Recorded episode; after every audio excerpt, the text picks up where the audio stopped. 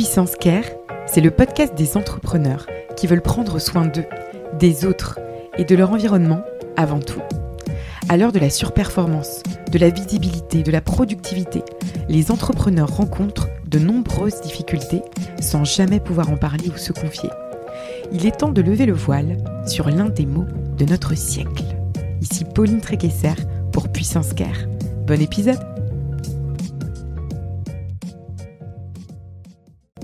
Je remercie WeMind de soutenir la saison 2 de Puissance Care. WeMind, c'est la mutuelle des indépendants, avec une option pour maintenir ses revenus, mais c'est aussi une responsabilité civile professionnelle. Si vous êtes entrepreneur, solopreneur, freelance, prenez le temps de vous couvrir. WeMind, c'est une communauté, un service conçu pour les indépendants. Il y a même un comité d'entreprise inclus pour tous leurs membres, avec des bons plans pour toute la famille. Je suis membre de WeMind depuis 2018. J'ai bénéficié de leur accompagnement à plusieurs reprises et je vous les recommande vivement. Prenez soin de vous et rendez-vous sur www.wemind.io pour plus d'informations.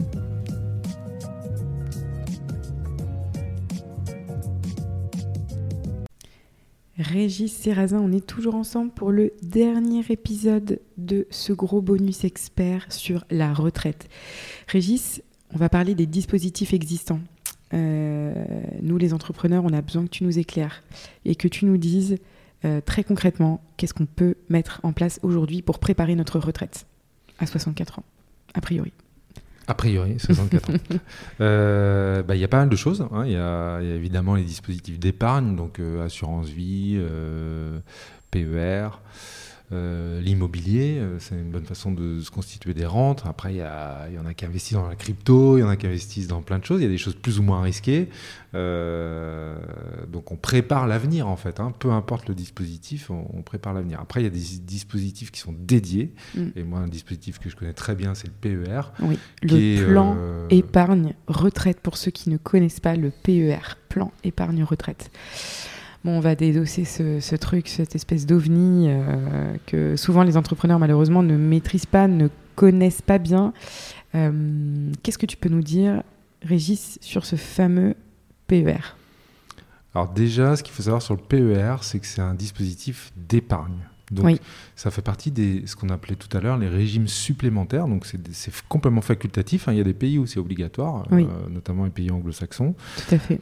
Euh, en France, c'est pas obligatoire. En revanche, on a une incitation fiscale à mhm. souscrire un PER, notamment quand on est entrepreneur, parce que euh, quand on est entrepreneur, ça peut être, euh, ça peut être supporté par, par sa boîte. Oui. Donc c'est très intéressant. On a un avantage fiscal à souscrire un PER et on commence à se constituer une épargne dans le temps pour se constituer une retraite plus confortable, une rente supplémentaire en complément des régimes obligatoires.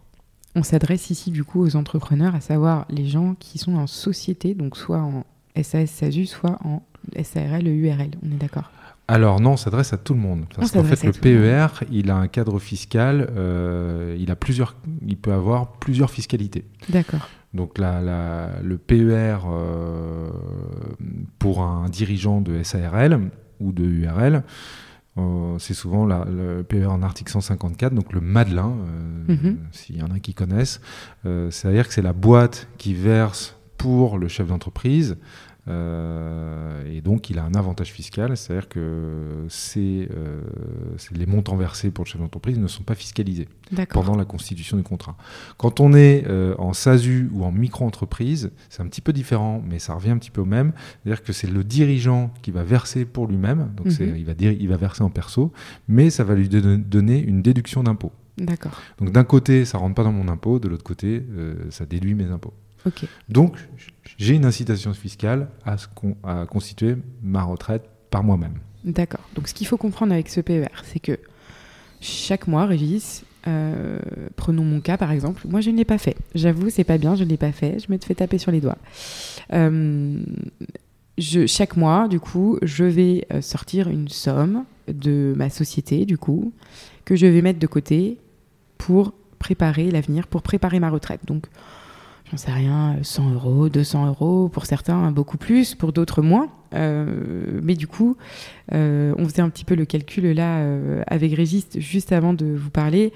On, se disait, on met, si je mettais par exemple 100 euros donc par mois.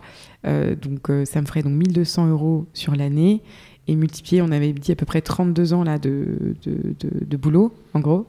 on était à 38 400 euros, c'est ça hein? C'est bien de prendre l'exemple, je trouve. Et donc 38 400 euros pour votre retraite. Et du coup, à cela, il y a, je crois, des taux d'intérêt oui, on investit euh, sur des supports qui peuvent nous rapporter de l'argent. Donc ça, ça dépend euh, de notre profil d'investisseur. D'accord. Donc, euh, ça qui va de très prudent à dynamique. Hein, D'accord. donc, plus on prend de risques, bah, plus potentiellement on peut générer un gain, mais mhm. aussi générer une perte. Mhm. Donc, tout dépend sur quoi on investit. D'accord. Et donc là, c'est, enfin voilà, le pourcentage diffère en fait, voilà, en fonction de notre prise de risque. Tout à fait. D'accord. Donc, juste, il y a un sujet hyper important qu'il faut avoir en tête, hein, Régis, si je me trompe pas, c'est que le, cette épargne pour préparer l'avenir, par contre, elle est bloquée. Ça, c'est important.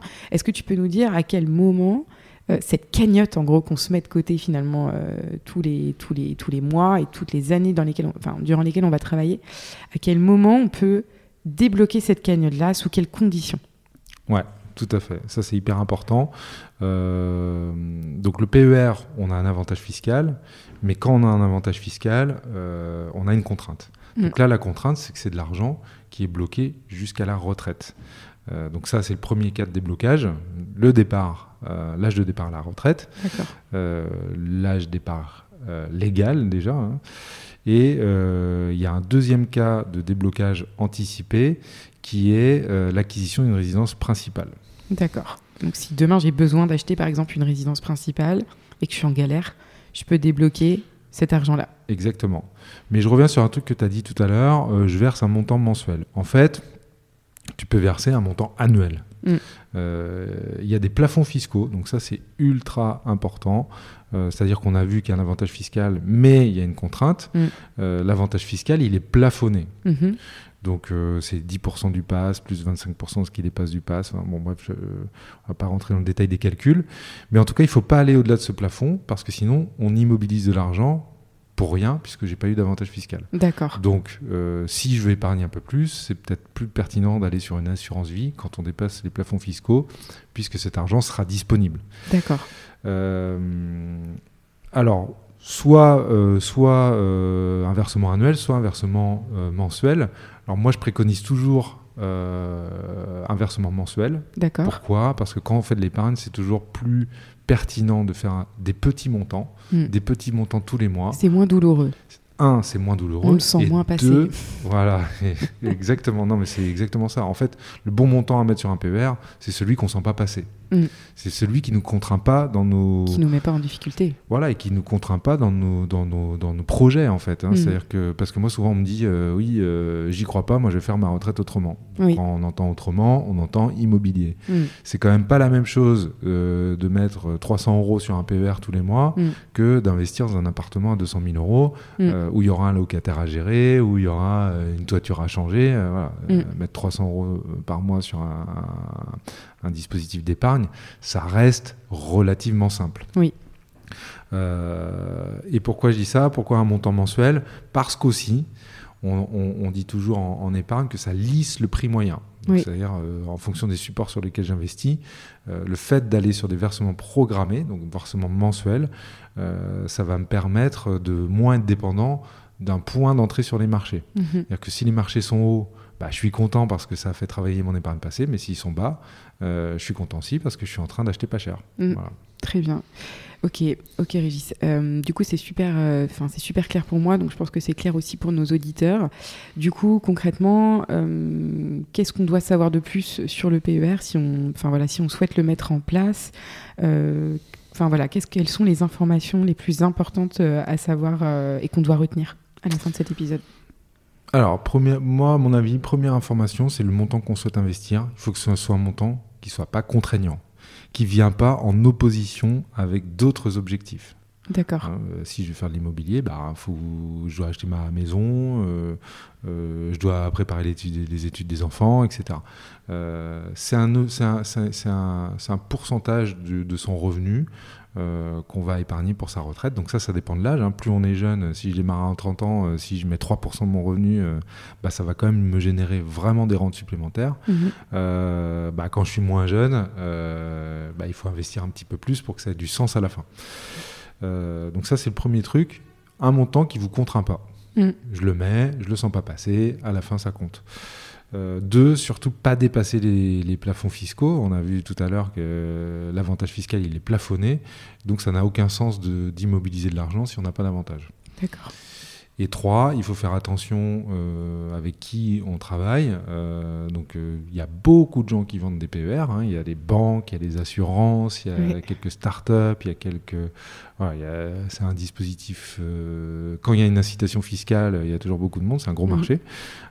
D'autant plus aujourd'hui. Mhm. On voit que les retraites par répartition euh, sont, sont- se tendent. Donc, euh, forcément, euh, Tout le monde prend ses dispositions. tout le monde prend ses dispositions, d'autant plus qu'on a un avantage fiscal. Mm. Euh, il faut faire attention aux frais.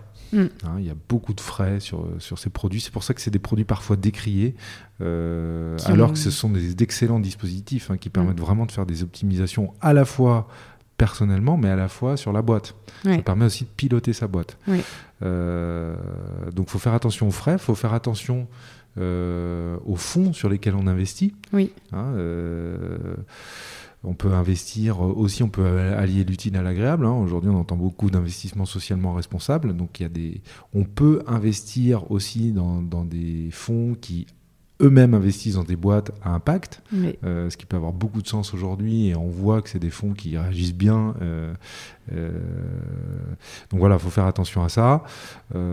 Ça prend pas beaucoup de temps, mais je pense que c'est important de, de s'y pencher. et que chacun fasse sa part. Exactement, il y a un petit peu de- de- d'éducation financière à, à avoir. C'est pas grand chose, mais c'est important de s'y pencher un tout petit peu. Merci beaucoup Régis pour euh, cet épisode bonus expert hyper complet sur la retraite. J'espère, chers auditeurs, que vous avez appris beaucoup de choses, autant que moi. Merci beaucoup Régis Prévi. N'hésitez pas à aller consulter du coup le site de Prévi si vous souhaitez euh, bah, du coup préparer votre retraite. Prévis avec deux i, Pauline. Prévi avec deux i. Ah, merci beaucoup. merci Régis. À très bientôt. Salut. Pauline. Salut, ciao. Merci beaucoup pour votre écoute. Vous pouvez me retrouver sur Instagram à Puissance Care ou sur LinkedIn à Pauline Tréquesser. Ce podcast vous plaît? Vous voulez me soutenir? N'hésitez pas à noter le podcast 5 étoiles sur Apple Podcast. Take care